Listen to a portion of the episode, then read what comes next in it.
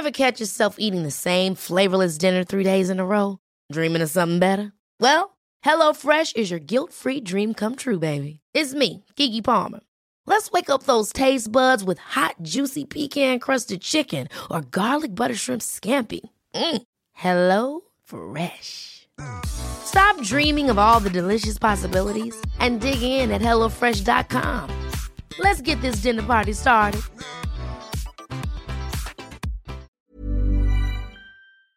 Bonjour à toutes et à tous, bienvenue dans le podcast La Sueur, salut Big Rusty, on va parler de Francis Ngannou, on va parler de John Jones, Francis qui s'est longuement exprimé à DMMA hier avec Ariel Elwani pour expliquer les raisons de son départ et surtout on voulait revenir sur ce qui se passe généralement quand il y a des combattants qui partent, c'est il y a Dana White qui va dire bon lui il n'avait pas envie de combattre, il n'avait pas envie d'être ici, bah vous n'avez pas envie d'être ici, vous pouvez partir. Et ensuite les fans qui commencent à dire oui il a eu peur de John Jones, il a fui pour John Jones. Vous allez voir que Francis, au regard de tout ce qu'il a traversé, de tout ce qu'il a affronté, de tout ce qui s'est passé avant son départ de l'UFC, clairement la peur n'était pas le problème. Soit.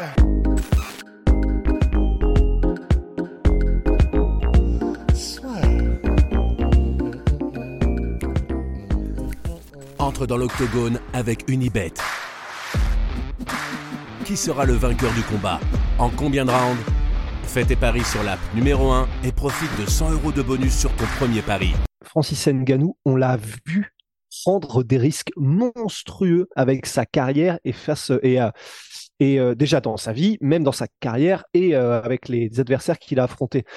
Le, le pari qu'il a fait en affrontant Francis, en affrontant Cyril avec un genou en vrac, si ça, c'est pas une prise de risque maximale, je ne sais pas ce que c'est. Donc, de dire que Dana White dise en conférence de presse ce qu'il a dit du coup il y a quelques jours que Francis Ngannou on est à un stade où il a plus envie de prendre de risques dans sa carrière après avoir pris littéralement le plus gros risque qu'il aurait pu prendre professionnellement. Pour moi, ça n'a aucun sens déjà en termes de volonté de, euh, de, vouloir, euh, tu un peu lancer les dés, etc. Il a prouvé que Francis était joueur, mais il est joueur dans le sens où il a tellement confiance en lui et ses capacités qu'il n'hésite pas à y aller, en fait. Et alors, ça, c'est le premier truc. Et le deuxième, donc, c'est vrai qu'on le voit là de plus en plus.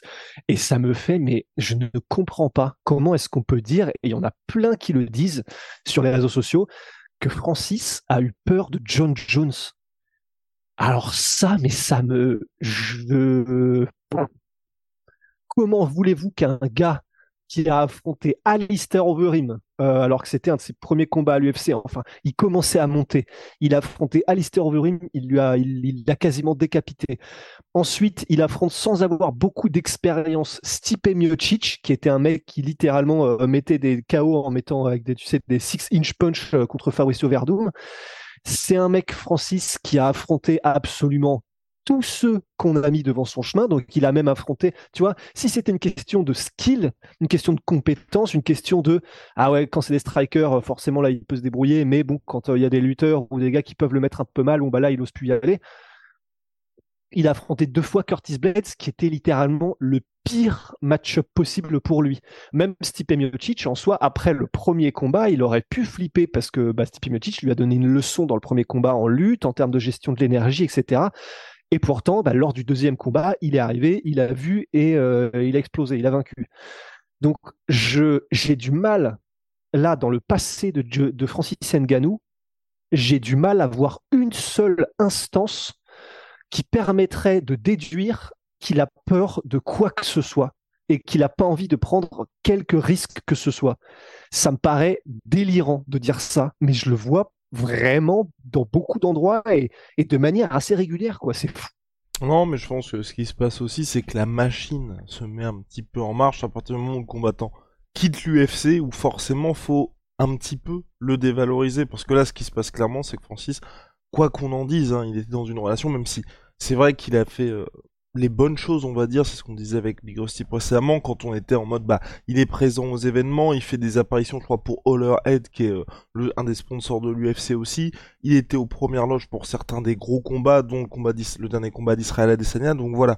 Mais, c'est vrai qu'il était quand même en conflit un petit peu avec l'UFC, là il part de l'UFC, donc forcément, du côté de l'UFC, on peut pas faire partir le gars en mode, bah, c'est le meilleur poids lourd de la planète. Oh, Alors vous avez votre title fight qui arrive en mars et ensuite les fans prennent possession un petit peu de ça. Mais je suis d'accord avec toi, c'est vraiment dommage.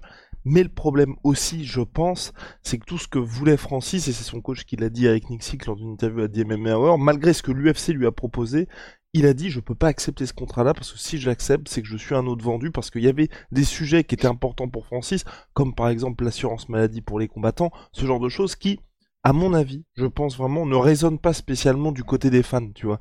Celui qui va acheter son pay-per-view, ça lui parle pas forcément ça. Il va juste se dire, bon bah t'avais, comme ce qu'a dit Dana White, on te proposait un contrat qui aurait fait de toi le poids lourd le mieux payé de tous les temps à l'UFC. Ça, c'est peut-être ce qui résonne pour les fans. Après, les autres choses, par exemple, le fait que Francis voulait aussi du, du sponsoring dans son contrat et que l'UFC lui a dit, nous, on fait pas ça, je pense que les fans ne, enfin, de leur côté, ça va pas forcément cliquer. Donc, je pense aussi qu'il y a ça qui, qui fait qu'il y a, je veux pas dire un décalage, mais tu vois, peut-être que les fans rajoutent une pièce de ce côté-là et c'est malheureux pour Francis parce qu'on sait tous, enfin, si vous, vous écoutez les interviews, vous connaissez un peu Francis, que le côté peur ne joue pas du tout là-dedans.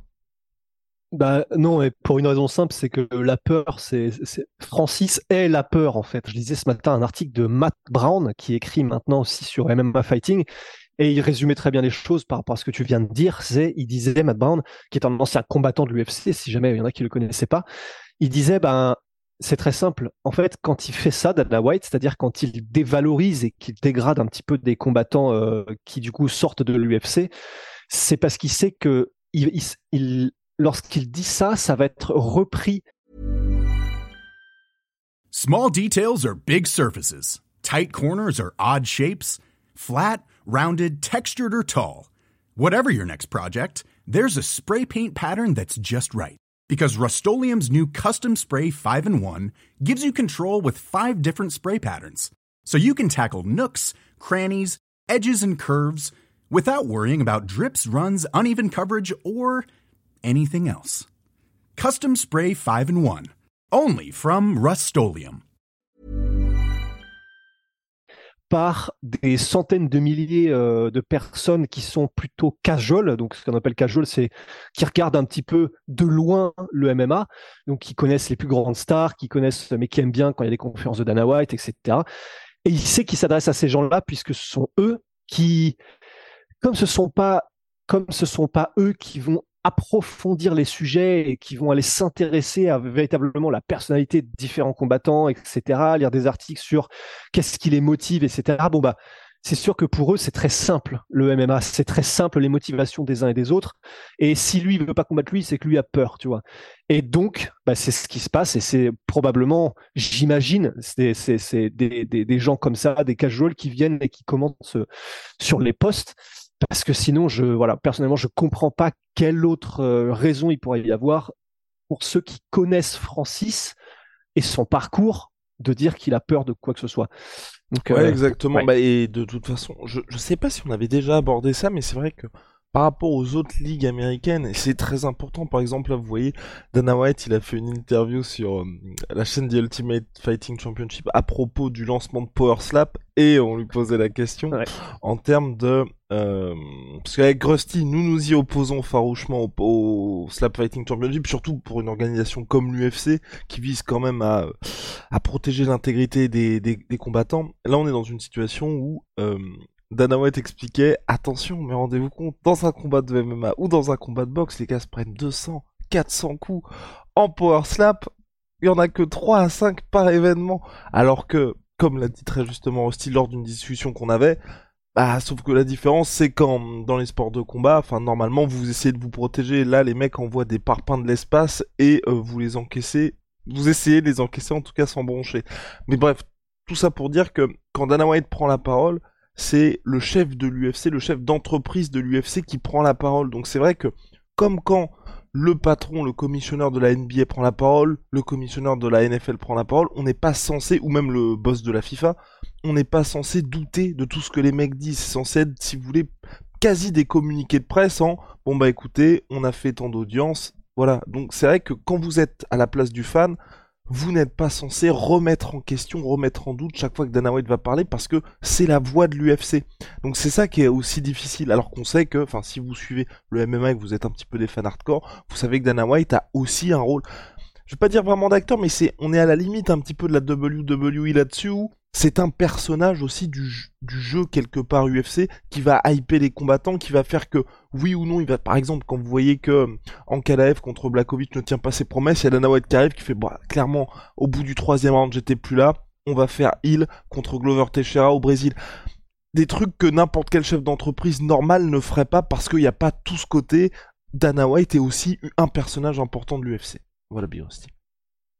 Ouais, non, non, c'est clair. Et puis, c'est, il défend les intérêts de son entreprise, quoi. Et une fois que tu le vois sous ce prisme-là, bon, bah, tu dis évidemment qu'il n'est pas objectif, évidemment qu'il oriente d'une manière qui va donc euh, aller dans le sens de, de, des intérêts de l'UFC. Et, et si ça ne va pas dans l'intérêt de l'entreprise, bah, on va trouver un moyen, tu sais, euh, sémantiquement de détruire le truc. Donc, ouais, voilà, c'est, vraiment, j'ai envie de dire, c'est presque euh, juste un autre lundi à l'UFC pour Dana White euh, parce que ça, le fait qu'il fasse ça, ça fait des années, des années, si ce n'est des décennies qu'il le fait. Donc bon, c'est juste que c'est bien de rappeler que euh, voilà, doutons et prenons toujours avec un peu avec des pincettes ce qui est dit par bah, le, le, boss de l'UFC dans des conférences de presse à propos de de combattants pour lesquels visiblement il y a du bif quoi. Voilà, je pense qu'on a fait le tour. En tout cas, Big Rusty, moi, ce que j'attends avec impatience, Francis a dit possiblement un retour en boxe anglaise au mois de juillet.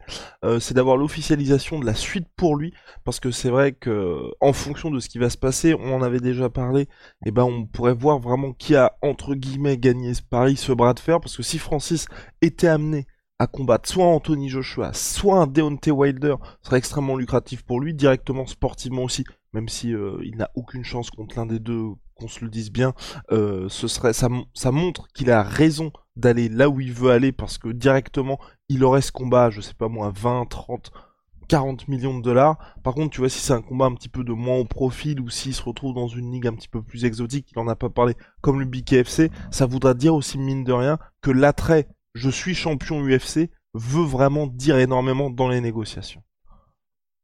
Non, c'est clair. Et euh, bah, pour finir là-dessus, c'est vrai que bah, je ne sais pas si ouais, tu as dû l'écouter aussi, euh, l'intervention chez Ariel Wani. Mais moi, ça m'a fait mal au cœur en fait d'apprendre que euh, bah, il était chaud pour un, deal de trois combats. Mais c'est juste que l'UFC ne voulait pas ce deal de trois combats. Ça, ça m'a tellement fait mal au cœur. Big Rusty Alors, alors là, là, là, j'aime bien, j'aime bien quand ça part en Y comme ça. Qu'est-ce qui t'arrive là? Ah Ouais, bah qu'est-ce qui m'arrive? Bah je vais te faire redescendre tout de suite, mon petit. Non, je plaisante. Euh, en gros, je je comprends complètement Francis avec le deal de trois combats, mais je me mets à la place de l'UFC et c'est en fait c'est là tout. C'est pour, pour ça que tout a capoté. T'es à la place de Francis, évidemment que tu fais ce deal de trois combats où t'affrontes deux fois le GOAT plus une fois Stipe Miocic. Autant te dire les trois plus gros combats possibles à faire, peut-être de tous les mhm. temps à l'UFC, parce que si Francis est amené à battre John Jones, bah là c'est vraiment une superstar le mec. Et ensuite il fait la revanche contre John Jones, qu'aura ensuite gagné entre temps. Bref, vous pouvez faire des dingueries avec ça que Francis veuille ces trois combats-là, je comprends. Mais Francis qui veut ces trois combats-là, il bat les trois mecs et après il dit bon bah ciao, je pars en boxe anglaise. Pour l'UFC, je ah peux comprendre qu'il est très mauvaise. Donc tu vois, c'est en fait c'est un peu. Je pense que ça aurait été possible clairement pour Francis d'avoir ces trois combats. Je pense que c'était le plan.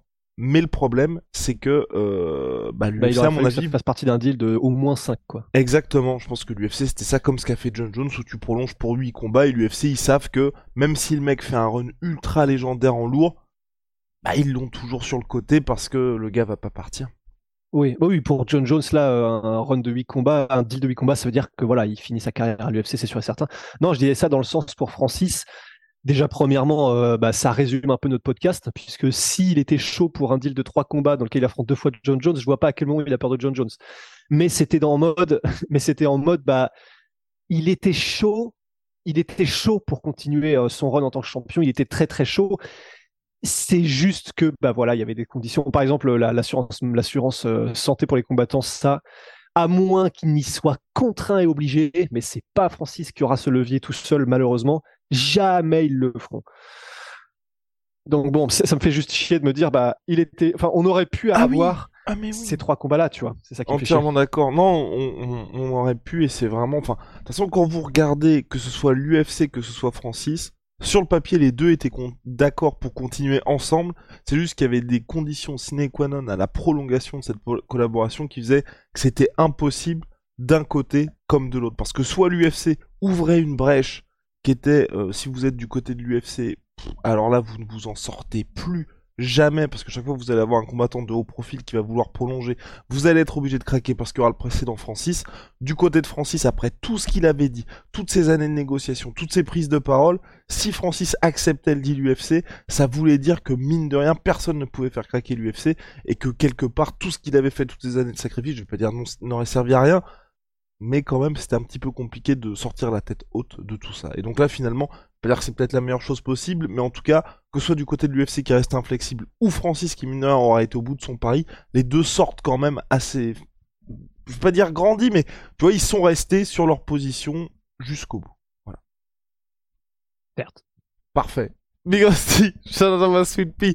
Ma Sweet Protein, il y a des soldes en ce moment sur tout MyProtein, donc avec le code la sueur, vous avez jusqu'à moins 42% sur tout MyProtein. Moi, je me suis pris ça, moi. C'est la vie. Oui, exactement. Pour avoir des abdos en acier comme Big Rusty, n'hésitez pas. C'est sur My Sweet Pea. See ya.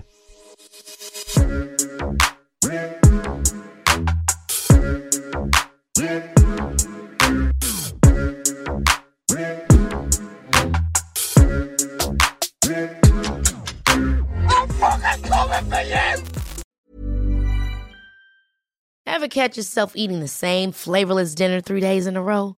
Dreaming of something better? Well, HelloFresh is your guilt-free dream come true, baby. It's me, Kiki Palmer. Let's wake up those taste buds with hot, juicy pecan-crusted chicken or garlic butter shrimp scampi. Mm. Hello Fresh. Stop dreaming of all the delicious possibilities and dig in at HelloFresh.com. Let's get this dinner party started.